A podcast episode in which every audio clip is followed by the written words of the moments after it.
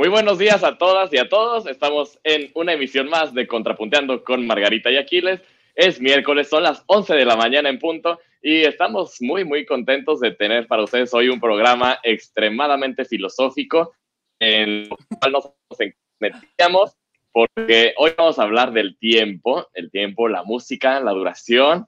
Esto surgió a partir de reflexionar sobre cómo se percibe, cómo se vive el tiempo durante esta cuarentena y eh, pues al ir indagando un poco en lo que íbamos a decir, las piezas que íbamos a poner, eh, nos fuimos dando cuenta que esto era un trabajo muy, muy complejo y, pues filosófico. Buenos días, Margarita, ¿cómo estás?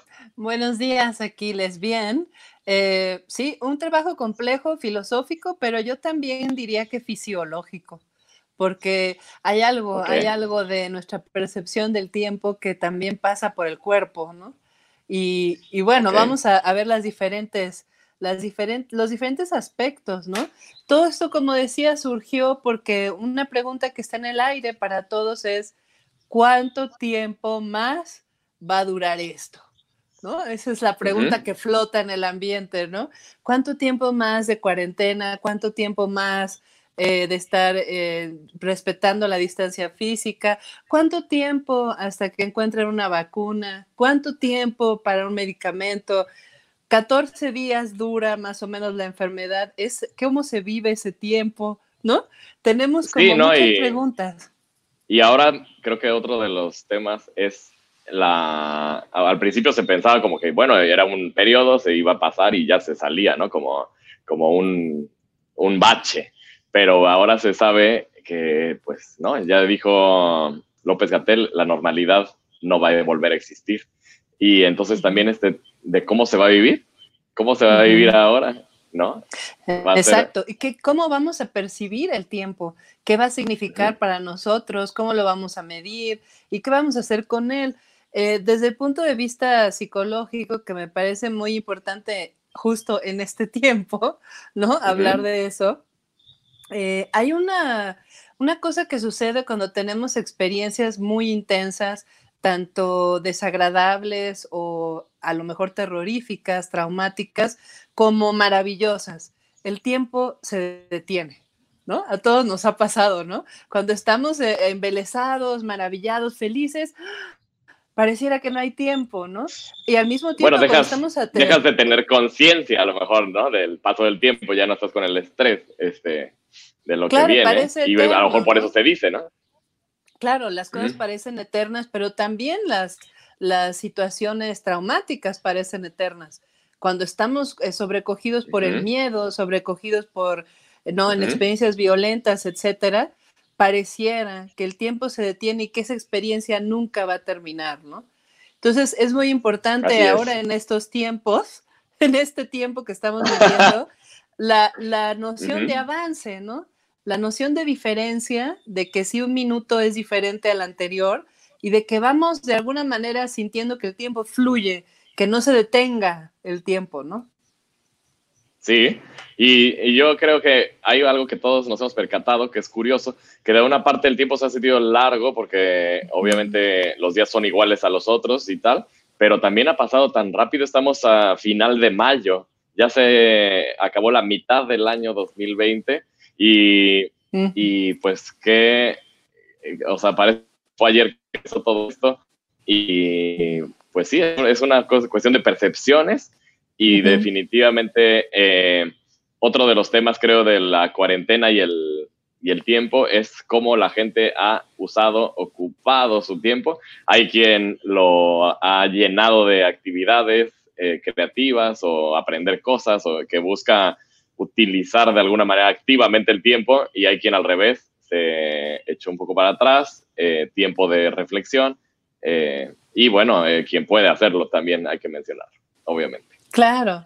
Y bueno, vamos, vamos entonces, de ahí, ahí de ahí veníamos, ¿no? De ahí veníamos pensando este tema. Y claro, lo que nos toca a nosotros aquí en Contrapunteando es aterrizarlo en la música, ¿no? Entonces, veníamos con esas ideas y dijimos, ok, ¿y qué onda con el tiempo y la música? Y por eso el programa de hoy le pusimos ¿Dónde vive la música? porque pensamos que la música vive en el tiempo, ¿no? Y hay tantísimo que decir acerca del tiempo y la música que obviamente no lo vamos a decir todo aquí, pero pues preparamos algunas ideas, tanto tú como yo, y nuestras tres piezas cada quien, para ilustrar un poco lo que estamos pensando al respecto. Y bueno, de eso se va a tratar, del tiempo y la música. Así es. Pues eh, el día de hoy Margarita va a ser quien va a empezar con su selección. Y eh, pues yo estoy ávido, ávido de ver de qué, de qué va el programa del día de hoy. bueno, pues yo voy a empezar eh, con algo un poco de, de, otros lares, con algo de otros lares, porque el tema del tiempo en la música y en todo es también cultural, ¿no? ¿Qué se hace con ese tiempo? ¿Cómo se concibe el paso del tiempo? Eh, ¿Qué propósito se le da a ese paso del tiempo? ¿Cómo se percibe? Es lo mismo en la vida como en la música, como en cualquier aspecto vital de nuestra existencia, depende de la cultura en la que estés, depende del contexto.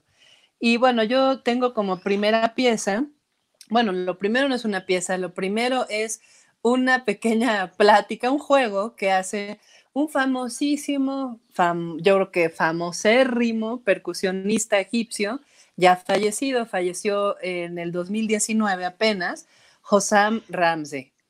Hossam Ramsey es eh, definitivamente el, maestro de la tabla. Nosotros aquí en México le decimos darbuka o darboca o darbek más, más comúnmente, pero en Egipto le llaman tabla, tambor simplemente, ¿no? Él le llama tabla también, eh, pero es el, el, gran maestro de este instrumento. Y lo primero que quiero poner es un pedacito de él platicando algo, jugando un poco con el público en una exposición musical eh, y de ahí voy a hacer algún comentario y luego una pieza. Entonces, si por ahí está Josam Ramsey, a nuestro productor pendiente siempre, a ver si nos lo pone para, para escucharlo jugar un poco con su público. The good thing about Egyptian music is that it's an interactive kind of thing. You know, they, we like to engage our audience. And um, people clap during the, the rhythm and or they clap in a certain part. So I would like to ask you to do just like something very small for me. Like I will play a particular routine and then at the end you clap just one clap. Like I would do like one, two, three, four, two, two, three, four, three. That would be on the time together. And one hit, like, let's try one more time.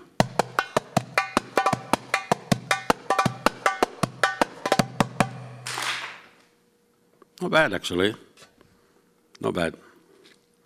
Much better than that audience I had in Bristol a while back.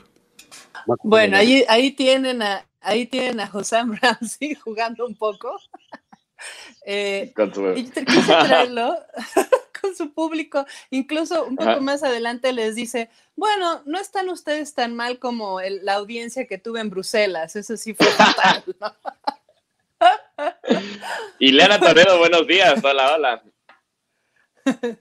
Quise, quise poner este fragmento porque uno de los aspectos que a mí me interesaron de, y me interesan siempre del tiempo en la música es que tiene que ver con la expectativa. ¿No? El, tiempo tiene que ver con crear también una expectativa y la expectativa se crea a través de que quien escucha pueda predecir lo que viene, ¿no? ¿Va a ser sorprendente? ¿No va a ser sorprendente? Eh, todo eso es como la coreografía que hace un compositor de las emociones a través del tiempo, ¿no? Para crear esta expectativa y ver si nos la cumple o no, sonido tras sonido, ¿no? Entonces, bueno, ahí está tiene que ver con la, con la memoria y con la... Eh, parte del gozo es la recurrencia, parte del gozo es el amigo conocido, ¿no? Eh, pues es como el idioma. Exacto, exacto. Pero también esto es cultural, como vimos en, la, en la grabación de, como vimos en la grabación ahorita de Hossam Ramsey, esa capacidad de predecir también nos la da la cultura porque si nosotros todos fuéramos expertos en, en tabla egipcia, sabríamos caer exacto donde quiere que caigamos en el aplauso, ¿no? Y por eso sí, es un juego con la... fuera una, una, música que estamos acostumbrados a escuchar, ¿no? Exacto. Eh, eh, Entonces, bueno, ahora les voy a poner una pieza de este gran maestro. Eh, por ahí viene, es, él es un gran maestro y un, o fue un gran maestro y un gran docente de la música de lo que llamamos Oriente Medio en Occidente, ¿no? Entonces hizo varias grabaciones muy explicativas, muy didácticas de los ritmos egipcios tradicionales y vamos a escuchar un poquitito de José Ramsey ya a todo lo que da. A ver,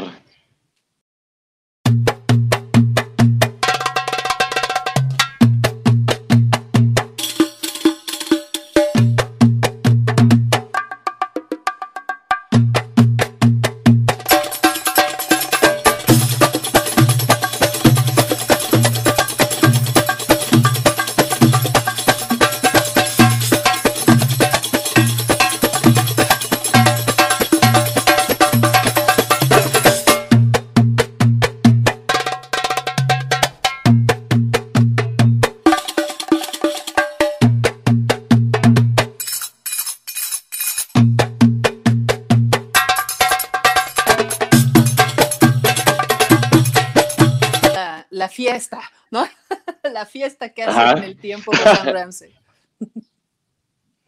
qué bien, qué bien. Me gusta. Y eh, entonces el, tu, relación aquí con el tiempo es un poco como la percepción cultural del tiempo. ¿Cuál, es, cuál sería específicamente tu, como la, el meollo del, del asunto aquí de esta música y el tiempo? Sí, definitivamente lo que yo quise al, al, introducir esta, esta pieza lo que quise es traer a cuento cómo depende del contexto cultural, cómo se percibe el tiempo y cómo se percibe qué podemos hacer con el tiempo, ¿no? Durante un lapso, ¿qué es lo que podemos hacer en términos musicales, ¿no? Eh, obviamente hay diferentes eh, ritmos que tienen mucho que ver con el tiempo, que tienen que ver con que, cómo dividimos ese tiempo, ¿no? O cómo construimos algo en ese tiempo pero siempre es cultural. Entonces, eh, por ejemplo, aquí tengo, ¿no? Traje eh, un, instrumento para mí un poco fatídico ha sido en mi carrera, no sé si se ve. Ah, el, metrónomo. Sí, el metrónomo. Ajá. Muy bien. Eh, aquí tenemos la manera en la que en Occidente generalmente, ¿no? Se pues, practica y se, se entiende. Ah, digo, esa es la tradicional, ¿no? Es como la es, una cuadrícula, ¿no? Es este, es ponerle tenemos de aquí para acá y se, se le pone como una cuadrícula al transcurrir del tiempo. Pues Exacto, ¿no? y, y, hay que apegarse. Y, y, de repente en la música tenemos diferentes eh, handicaps. Por ejemplo, yo tengo, yo he reconocido con los años que yo tengo un handicap con el tiempo de irme colgando, me retraso, me, voy retrasando, ¿no? No, no eres tú, es, un, eh, tiene que ver con el instrumento. El, eh, los instrumentos normalmente aceleran por, el, por la ansiedad y tal, los pianistas corren, la mayoría de los instrumentistas corren, pero los cantantes por la condición del aire y la como está hecho su instrumento, eh, nuestro instrumento en ese momento tienes el problema de eh, siempre van más lento, siempre. O sea, es, eh, es, un cantante que se acelera y que va más rápido, casi no existe. Bueno, pero yo justo estaba pensando en, la, sesión pasada que tuvimos, nuestra transmisión pasada, que hablábamos de Ella Fitzgerald y una de sus grandes cualidades siempre fue lo que en jazz por lo menos se conoce como rhythmic drive, ¿no? Es el empuje rítmico en una cantante, porque Ella Fitzgerald no creo que fuera más rápido que la orquesta, pero porque no se lo pedían, ¿no? Sí. A lo mejor sí, podía, ¿no? Sí, obviamente, bueno, esto es, eh, como todas las generalizaciones mienten, pero sí, eh, y puede haber algún cantante que tenga este, ese, esa energía. Pero es algo muy común en las clases de lectura a primera vista. la maestra, me acuerdo, nos comentaba siempre los cantantes van a quedarse atrás, mientras que los demás instrumentistas a la hora que empiezan a estar ansiosos o lo que sea, pues empiezan a, acelerar, ¿no? Pues bueno, eso es, este, también tiene que ver con la, es como la carretera, si está recto, pues uh, si está la curva, ya uno se va más lento, ¿no? Este, pasa cuando pones el, los, eh, la velocidad automática en el coche, ¿no? Entonces, este, bueno, pues qué bien, muchas gracias por tu primera pieza ha sido un placer irnos hasta Egipto. Me encantó. Bueno, pues vamos a llegar a la segunda pieza. Vamos a hablar de John Cage. John Cage, que fue un músico, filósofo estadounidense y que concebía la música o la fue concibiendo a lo largo de su de cómo fue creando su, su visión. Eh, también no como una cosa que se tuviera que, que, te tuviera que llevar de un lado a otro, que te tuviera que tener una dirección específica, sino él empezó a verla como parte de una especie de meditación, ¿no? Estaba cercano a la cultura china eh, y empezó a utilizar, por ejemplo, el I Ching para componer música aleatoria eh, y, y hizo toda una búsqueda de, la música como para entrar en un estado de voltearse a ver a uno mismo o de, no estar, eh, no que la música fuera quien te, quien te lleva de un lado a otro, sino una música que te mete en un estado diferente, ¿no? Que puede ser contemplativo, meditativo o un estado que va hacia adentro de uno mismo. Eh, como hay otros tipos de música muy distintos que también son así. El canto gregoriano, por ejemplo, ahorita lo pienso, no es una música que te quiera exaltar y dar emoción. Es una música lenta, tranquila, que te lleva a pensar en lo que estás sintiendo, lo que estás en el presente, en el momento. Entonces, bueno, él hace esta música que se vuelve un poco eh, entrar en una, en un, como en un mantra, hace muchos tipos de música, y tiene su pieza más icónica, que pues el que no arriesga no gana, y yo nunca la he interpretado, es algo que pues siempre tuve la mente, a lo mejor un día interpretarla, pero uno no sabe cuándo llegará ese día y pues tuvo que llegar una cuarentena para decir a ver qué tal. Entonces, eh, pues ahorita Margarita nos va a presentar rapidísimo cuántos movimientos tiene y eh, ya, y yo me voy a colocar en el piano. Así es que vamos. Vamos para allá. Ahora sí que este es un enorme regalo, un regalito de cuarentena. Tenemos aquí al maestro Aquiles Morales que va a interpretar esta, esta pieza famosísima de John Cage, se llama 4 minutos 33 segundos. Y son tres movimientos, cada, cada movimiento tiene una duración distinta. Y bueno, esto, esto sí que es, es un estreno mundial, es un estreno cósmico, porque no habíamos, no habíamos eh, tenido la oportunidad de que el maestro Aquiles Morales la interpretara. Eh, vamos a ver, yo creo que ya ahorita no, no lo veo desde donde estoy, pero se está acomodando al piano, ya lo veo ahí.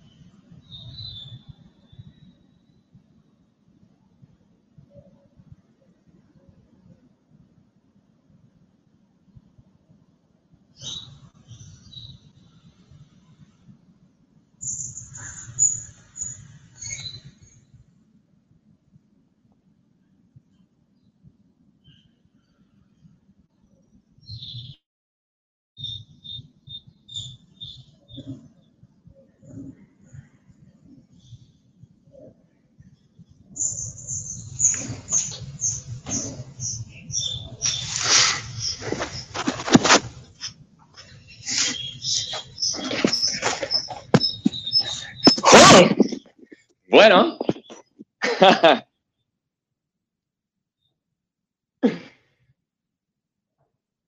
pues aquí estamos. Aquí estamos, aquí estamos y estuvimos durante cuatro minutos 33 segundos. Sí, fíjate que qué experiencia. Eh, se, concentra mucho la, atención. Tuvimos gente que los aguantó. Aquí estamos, este, hay quien lo aguantó. Eh, eh, y hablaba John Cage de que a veces la gente pone mucho más atención en una sala de conciertos donde esperas que te van a brindar algo, que de repente el... Eh, pues no pasa nada. Bueno, sí, pero... Y que la pues gente... Sí, sí, la gente empieza a escuchar otras cosas, otras cosas, ¿no? Se escucha a sí misma, se escucha a sí misma, escucha lo que está pasando. Y dice que a veces hay mucha más atención en esos momentos que lo, lo que puede haber de atención cuando pues alguien está haciendo algo, ¿no? Y, de alguna manera ocupa el tiempo, sino que aquí pues tienes que voltear a ver hacia otra parte, ¿no? Y no sé de tu lado cómo fue el experimento, eh, de mi lado sí fue, fue fuerte, fue fuerte, o sea, como que, ajá, sí, tienes que... ¿Cómo fue? ¿Cómo fue desde tu perspectiva? Bueno, fíjate que yo creo que tú tuviste... Eh, un, tesoro ahí desde donde estás transmitiendo, que no creo que John Cage jamás haya tenido, que tenías, tienes una conferencia de pájaros, ahí, ahí donde estás, ¿no? Sí. Entonces, eh, era, era un, como, como lanzar, ¿no? De cuando se escuchaban los pájaros, algunos cables, ¿no? A tierra, de aquí, aquí seguimos, aquí sigue, sigue el ruido del mundo, ¿no? Yo creo, para mí esa pieza, sobre todo, se trata de, para mí, de abrir un paréntesis. Yo solamente la, había visto en video, ¿no? No hemos visto videos de eso, pero nunca había participado en una, en, interpretación en vivo. pero creo que, dime. No, no, pues ya lo vivimos. Era algo que. Ya lo vivimos. ya lo, ya lo vivimos.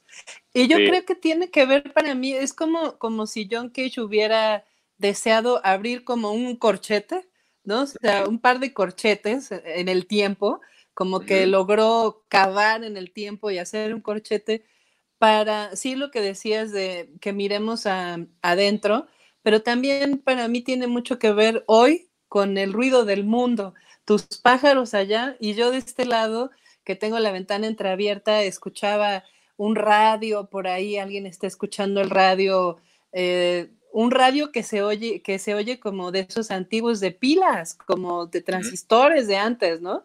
Ok.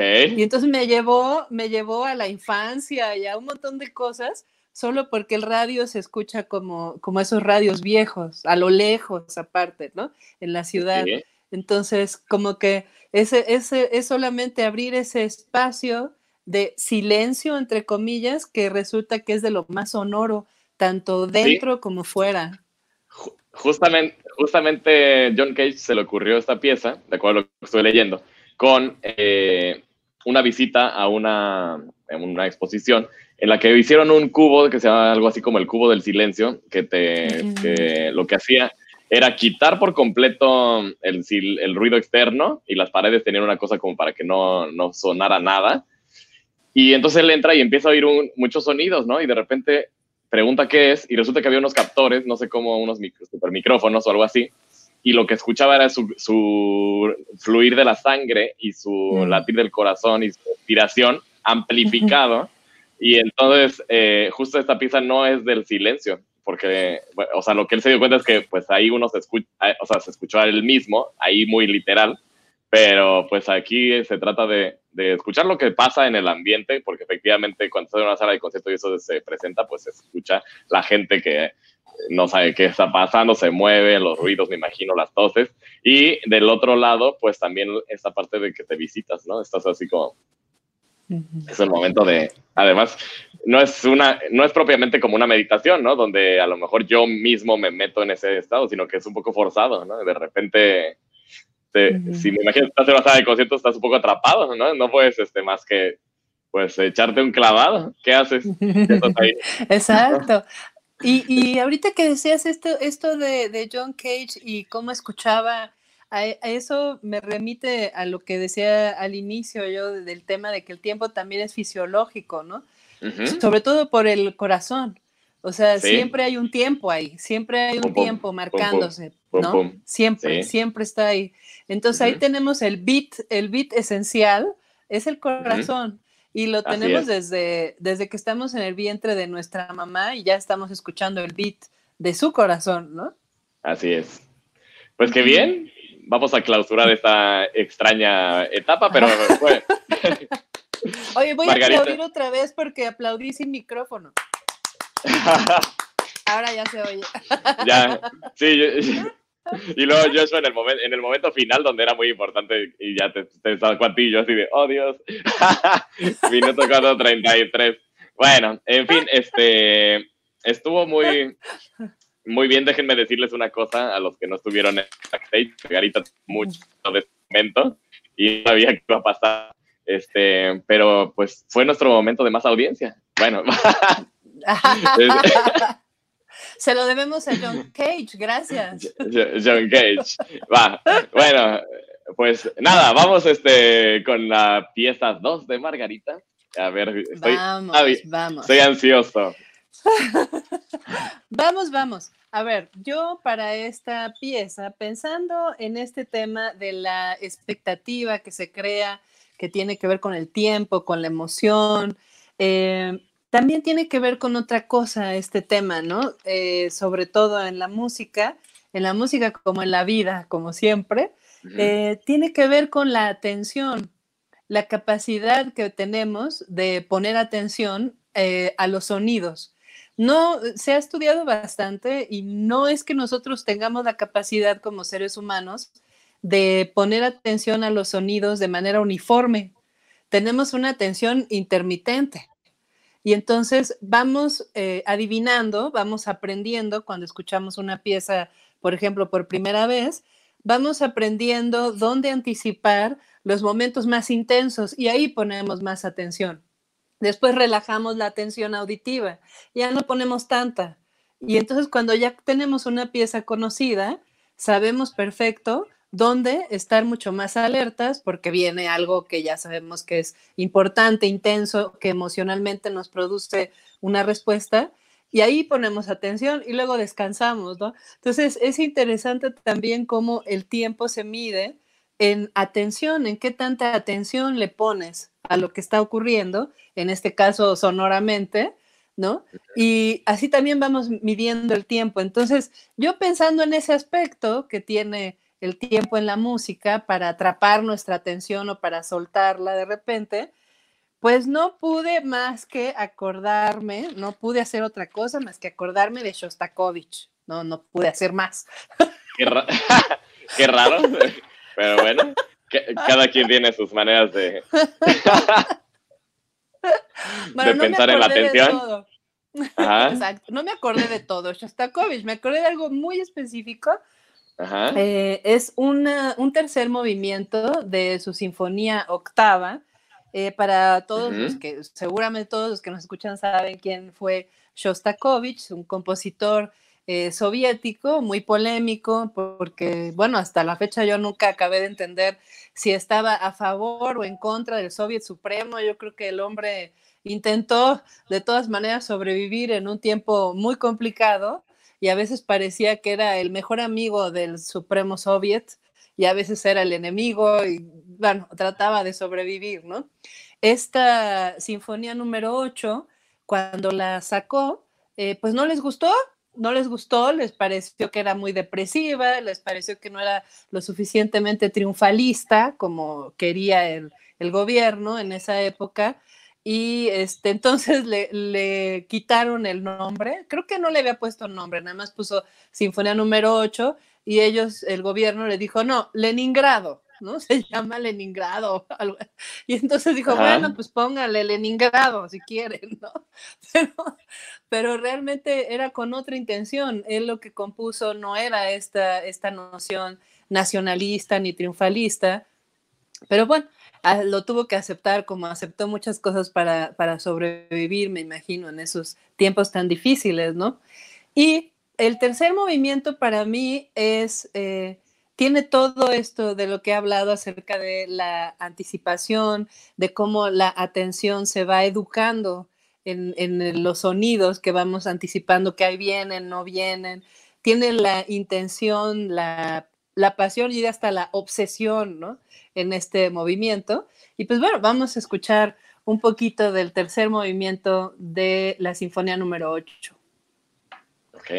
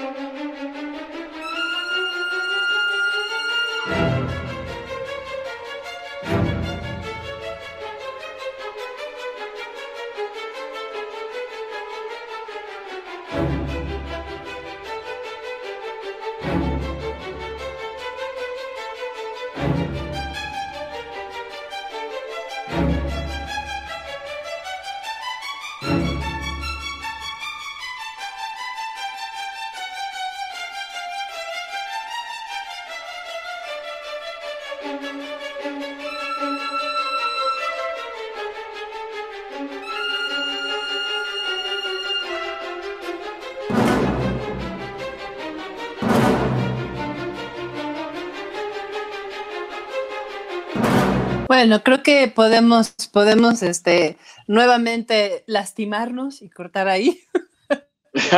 está, es, es, increíble, ¿no?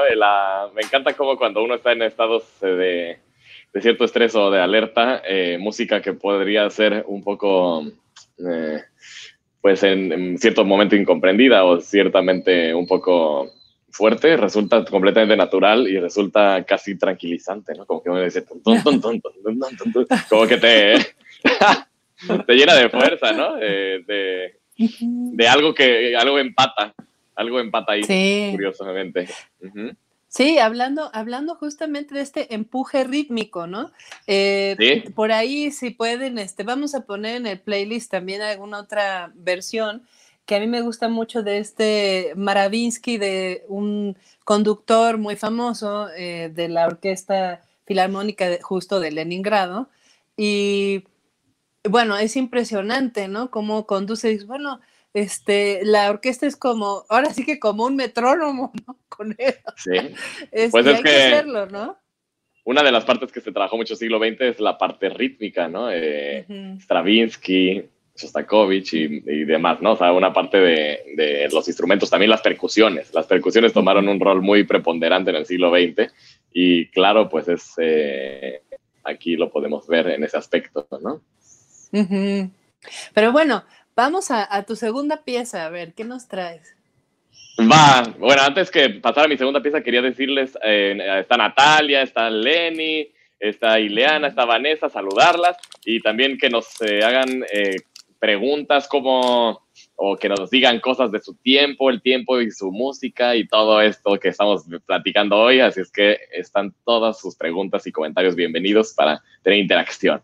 Bueno, mi segunda pieza es de un compositor Toru Takemitsu, es un compositor japonés que es, eh, es interesante. Al principio él se, se va a la música occidental, él como japonés de alguna manera quería vivir el otro lado. Y, y, es después que regresa un poco a sus orígenes, a su cultura, a sus instrumentos. Él decía que tenía una especie de relación odio y amor con ellos, eh, y, pero en su segunda parte de, de, vida, pues hace una especie de, hace las paces y, y, mezcla las dos culturas, ¿no? Hay muchas obras que, pues sí, es el siglo XX, de mi opinión, occidental, un trabajo de los timbres, ¿no? De la, de la sonoridad de cada instrumento. Hay un juego de eso que es importante en la música occidental del siglo XX. Y, después regresa y hay toda una búsqueda sobre la concepción no lineal del tiempo y, como decías, algo cultural, ¿no? De, de su país de origen. Y esta pieza que vamos a poner se llama From Me Flows What You Call Time. De mí eh, fluye lo que llamas tiempo. Y es una pieza que escribió para los 100 años del Carnegie Hall en Nueva York, en honor al recinto. Es una pieza del recinto y a mí aquí me pareció que se junta todo nuestro tema en uno solo, porque tenemos entonces un recinto en el que se hace la música, se están celebrando sus 100 años, es decir, pues la duración del, recinto integralmente, ¿no? Lo que llevaba.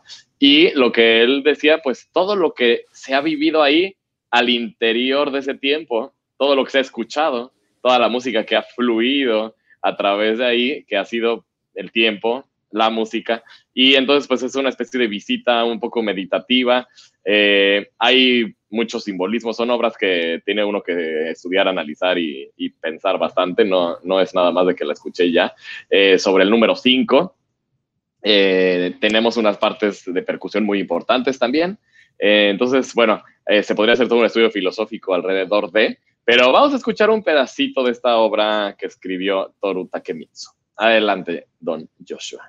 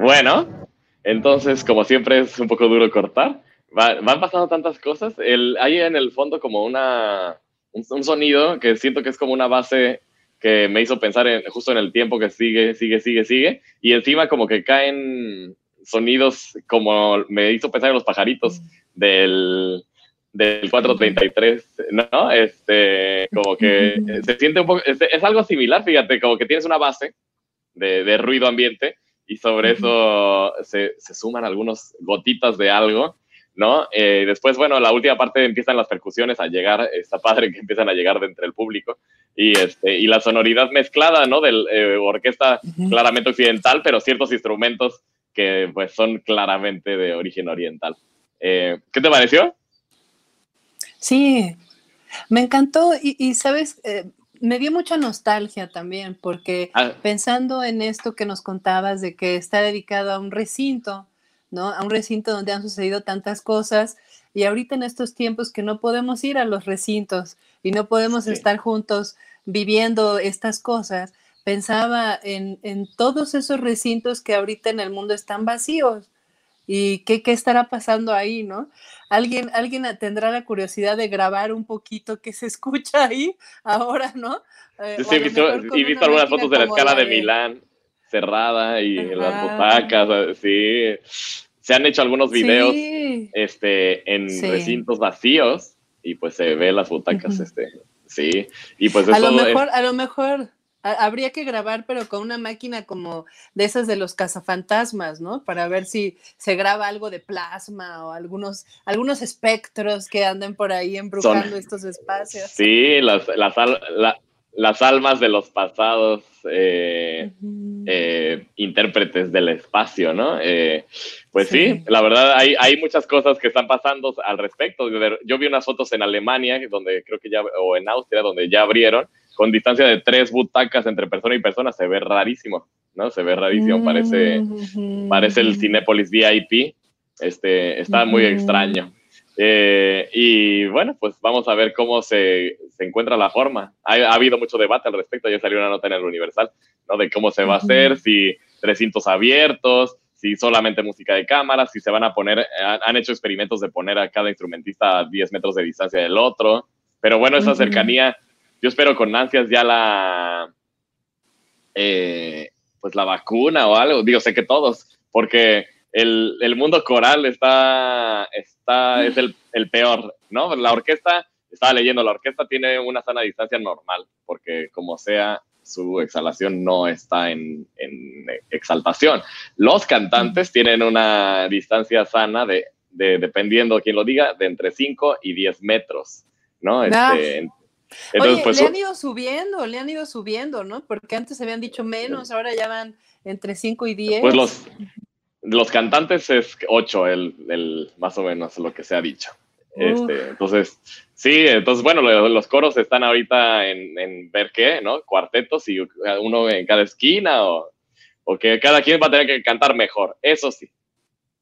No, bueno, o cada quien tiene que ponerse una especie de, de, no sé, de careta, pero alrededor, ¿no? Así. Pues sí, pero el sonido necesita, el sonido necesita viajar, entonces no, bueno, Arriba, tendrá que salir por la coronilla ahora. Ese va a ser el resonador principal. Así es. Y Leana Toledo nos dice algo muy lindo. Dice, esta pieza me llevó tanto a mi interior como el diván del psicoanalista. Uy. Sí, mm, es, qué bien. Es, es, que, es que es fuerte, ¿no? Yo la sentí muy similar a John Cage, curiosamente. Natalia Herrero dice. Como que tiene una, tiene una idea por ahí que se conecta, ¿no? Sí, ectoplasma musical. bueno, pues. Vámonos con la última pieza de Margarita para que cumplamos cabalmente sí, con, nuestros tiempos, con, nuestros tiempos, Bueno, pues yo eh, lo otro que, que traje para ahora, mi última pieza, yo creo que la escogí eh, empezando por el nombre. ¿No? Empezando por el nombre de esta clase de música, este subgénero, podríamos decir, que tiene todo que ver con el tiempo, porque el tiempo está en su nombre y se llama ragtime. Y ragtime, ragtime quiere decir, eh, bueno, no, no, no, estamos de acuerdo a qué quiere decir ragtime, debo de aclarar, ¿no? Los autores proponen Ajá. diferentes cosas, pero una versión bastante aceptada es que ragtime viene de ragged time, del tiempo hecho hilachos, ¿no? O sea, hay que mm. deshilachar el tiempo y te queda un hilacho de tiempo y eso es ragtime. Mm. Uh, el okay. ragtime surgió a finales del siglo XIX en Nueva Orleans, eso sí sabemos. Nueva Orleans, que para entonces era, bueno, era la, la ciudad cosmopolita de la música fuera de Europa eh, y yo diría que en el mundo, porque en Europa pues era cosmopolita dentro del europeo, pero Nueva Orleans tenía Europa ahí, ¿no? Con toda la música europea que se tocaba ahí, que se escuchaba ahí, eh, los conciertos de música europea clásica, y también tenía algo nuevo, que era esta fusión que empezaba a surgir entre la música afroamericana y la europea. Y así surgió el ragtime, ¿no? Con la bandera, que también tiene que ver muchísimo con el corazón y con el cuerpo, con la bandera enorme de la síncopa, ¿no? es la música sincopada, como nuestro corazón, ¿no? O sea, cuando no, a todos nos ha pasado que nuestro corazón va ¿no? Va más o menos, va steady, ¿no? Así, calmadito, va en el mismo ritmo, predecible, y de repente da un salto, ¿no? una síncopa, una síncopa de amor. Síncopa. Exacto, o de susto, o de, o de a lo mejor cenamos demasiado, ¿no? Ok, ok. pero eso, eso que nos pasa en el corazón eh, es lo que caracterizó a esta nueva música que se formaba en Nueva Orleans, los, los pininos, los comienzos, la semillita del jazz. Y bueno, empezamos con ragtime. Eh, traigo una versión, porque pues no se puede poner ragtime sin hablar de Jelly Roll Morton, que él mismo, como trágicamente sabemos, en sus propias tarjetas de presentación decía Jelly Roll Morton, el inventor del jazz. ¿No? Ah, o sea, ese, humilde. sí, eso es lo que lo caracterizaba, la humildad al hombre, ¿no? Ya vi, ya vi. Este, y fue muy polémico, sigue siendo muy polémico, porque evidentemente no hay un inventor del jazz. Y Jerry Roll Morton eh, trágicamente era muy racista, él mismo siendo afroamericano. Él no se identificaba con ser afroamericano, él quería que lo tomaran como si fuera un músico europeo.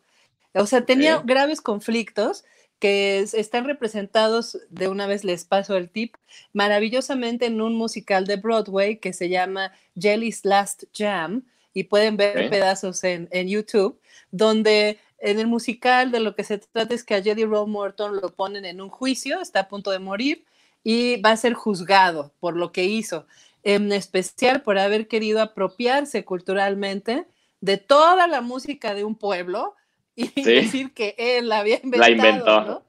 Pues sí. Pero bueno, vamos a escuchar entonces al rey, en esa época, al rey indiscutible para él mismo, de la síncopa, con un rag de su autoría y que él también está tocando. En esta versión que escogí, es él, eh, grabó su música en, como se hacía en ese tiempo, en rollos de pianola, entonces vamos a escuchar un rollo de pianola que hizo él en aquella época. Qué bien.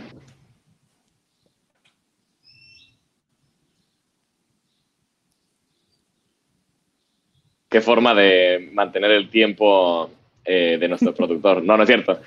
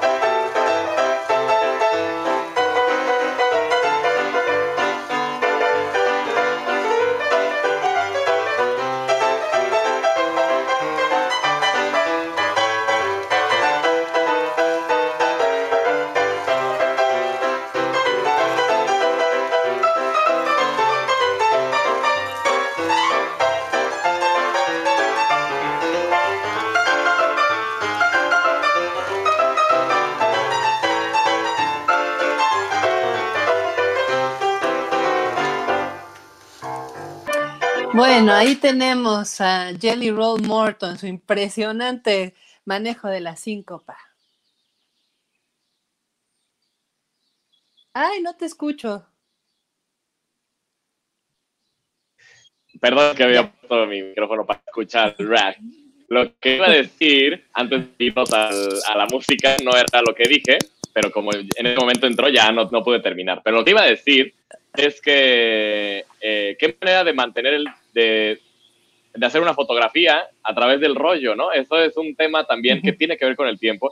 La fotografía, los videos y en este caso antes, pues un rollo es impresionante ver el piano tocarse solo en, en, una grabación física de, a través de, de, de, un, del papel, ¿no? Pero eso es lo más antiguo de, la manera de registrar música eh, ya de forma auditiva, ¿no? Es este, qué interesante también, eso tiene mucho que ver también con nuestro tema. Sí, por eso me gustó, me gustó buscar esa versión, ¿no? Está genial, está genial, está genial.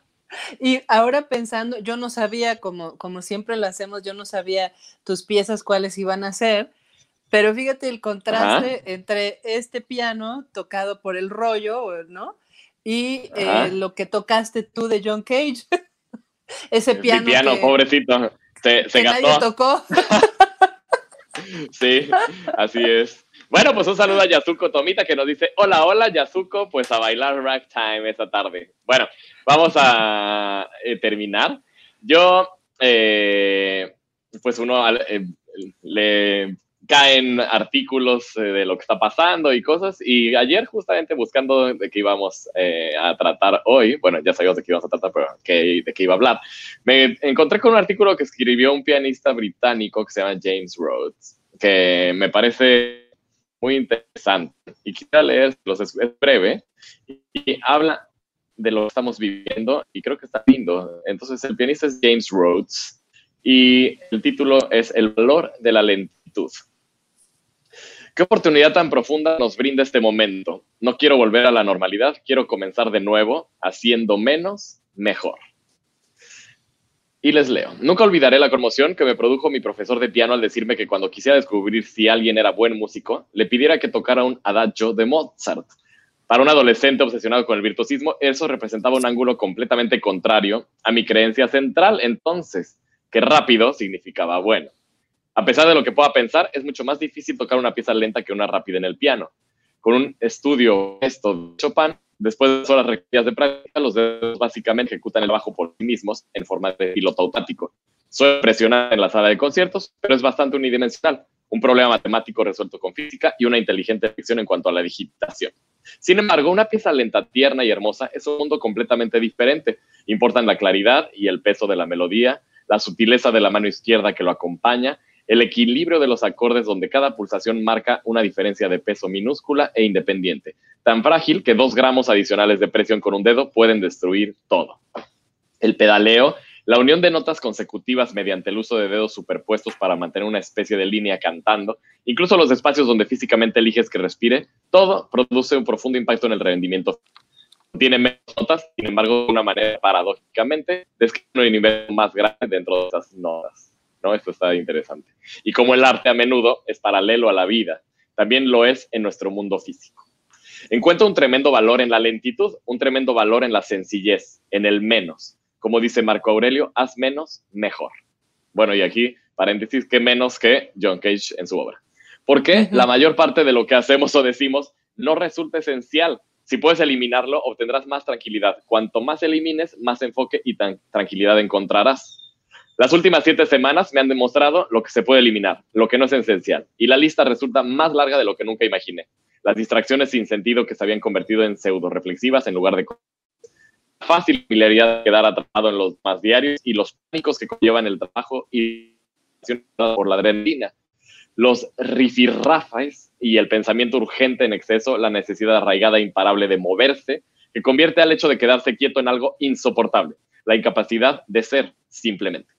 Imaginen volver a emerger en el mundo no como un retorno a la normalidad, sino más bien como un nuevo comienzo, basándose en algo más reducido, sencillo, algo más lento, realmente centrado en las pocas notas importantes con las que tenemos que tocar y no en el exceso de ruido que nuestras vidas existía antes. Qué oportunidad tan profunda, qué sensación tan hermosa y potente disponer de la ocasión para excavar en la desolación del pasado reciente.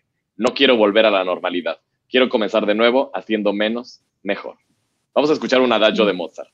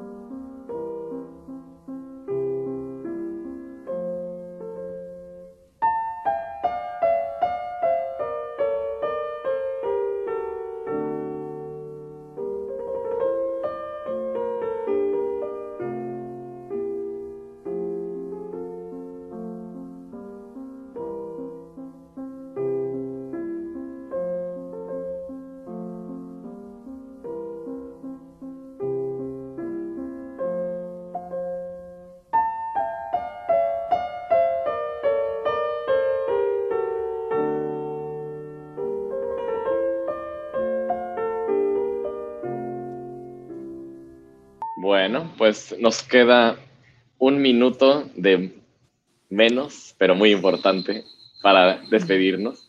Y, bueno, qué, qué hermosa, ¿verdad? Qué increíble música.